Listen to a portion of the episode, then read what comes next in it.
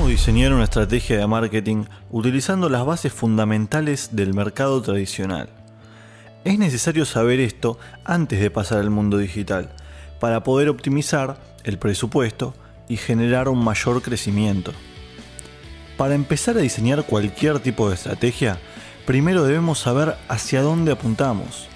En otras palabras, tenemos que fijar nuestro objetivo de manera en que podamos pensar la mejor manera para lograrlo teniendo en cuenta gastos, inversión y todo lo que esté a nuestro alcance para que ese objetivo se cumpla. De esta manera entran en juego las llamadas estrategias de mercado y funciona de la siguiente manera. Un área determinada de la empresa establece un objetivo y se llevan a cabo diversas acciones para crear una base donde podamos atraer nuevos clientes, fidelizar a los que ya tenemos y por supuesto generar la mayor cantidad de ventas posible. Para diseñar nuestra estrategia hay que tener en cuenta tres variables. 1. La competencia. Nos permite saber cómo está posicionada nuestra empresa en el mercado, para poder pensar un plan según lo que necesite. Por ejemplo, si queremos que la gente conozca nuestro producto, tendremos que, por ejemplo, mantener un precio bajo para que nuestro producto sea elegido frente al de la empresa número 1. 2. El público objetivo. Incluye todo lo que tenga que ver con la gente a la que queremos llegar. Grupos de distintas edades, sexos, clases sociales, etc. 3. Las famosas 7 Ps. Una vez que tengamos definido nuestro público objetivo, tenemos que entender sus hábitos, sus intereses, gustos y demás, para que al apuntar nuestro producto, éste pueda satisfacer las necesidades del consumidor de la mejor manera. ¿Qué es lo que desean comprar? ¿Cómo se ve? ¿Dónde suelen comprarlo? Y principalmente, ¿cuánto cuesta? ¿Y hasta cuánto están dispuestos a pagarlo? Pasemos a la competencia.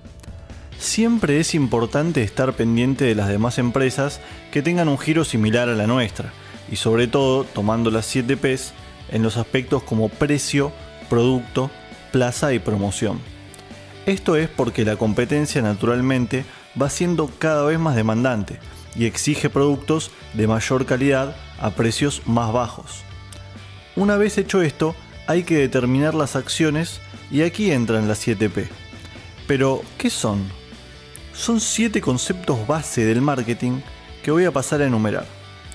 1. Producto. Nace a partir de una necesidad y busca satisfacerla, por lo que si evolucionan las necesidades de una sociedad, los productos que evolucionen mejor tendrán una amplia ventaja frente al resto. 2.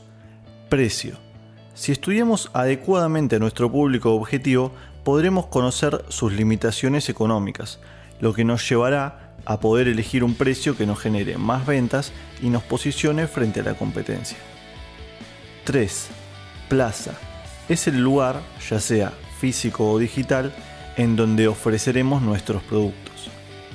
4. Promoción. Es la manera de utilizar los medios a nuestro favor, para crear una imagen de nuestros productos que la gente esté interesada en comprar. Aquí entran en juego la pauta publicitaria y los anuncios en general. Es vital utilizarlos adecuadamente, ya que esto tomará una gran parte de nuestro presupuesto. Por ejemplo, si nuestro producto está apuntado a adolescentes, invertiremos más en medios digitales como Internet que en medios tradicionales como el diario. 5. Personas. Son las que tienen necesidades y eligen entre todos los productos tienen gustos propios y si la estrategia no está bien diseñada, pueden destruir nuestro producto. El ejemplo más claro es la New Coke, lanzada en 1985, que pretendía reemplazar el sabor original de la Coca-Cola, y la gente salió a la calle a exigir que vuelva el sabor original. Durante esta campaña, Pepsi aumentó exponencialmente sus ventas. Es por eso que necesitamos tener en claro a quién estamos apuntando así como sus gustos y características. 6. Presencia. La presencia física es producto de la evolución de los mercados y va más allá de la compra. Es cualquier lugar donde los clientes pueden tener un contacto sostenido con la empresa, para sentirse escuchados y protegidos. Un ejemplo puede ser un centro de atención al cliente. 7. Procesos. Es la manera de hacer llegarle los productos al cliente, utilizando logística de una manera eficiente y optimizada para bajar los costos. Toda empresa necesita una estrategia para adaptarse a las condiciones y características del potencial cliente. En el curso Motor del Éxito vamos a encargarnos de que lleves tu emprendimiento a lo más alto.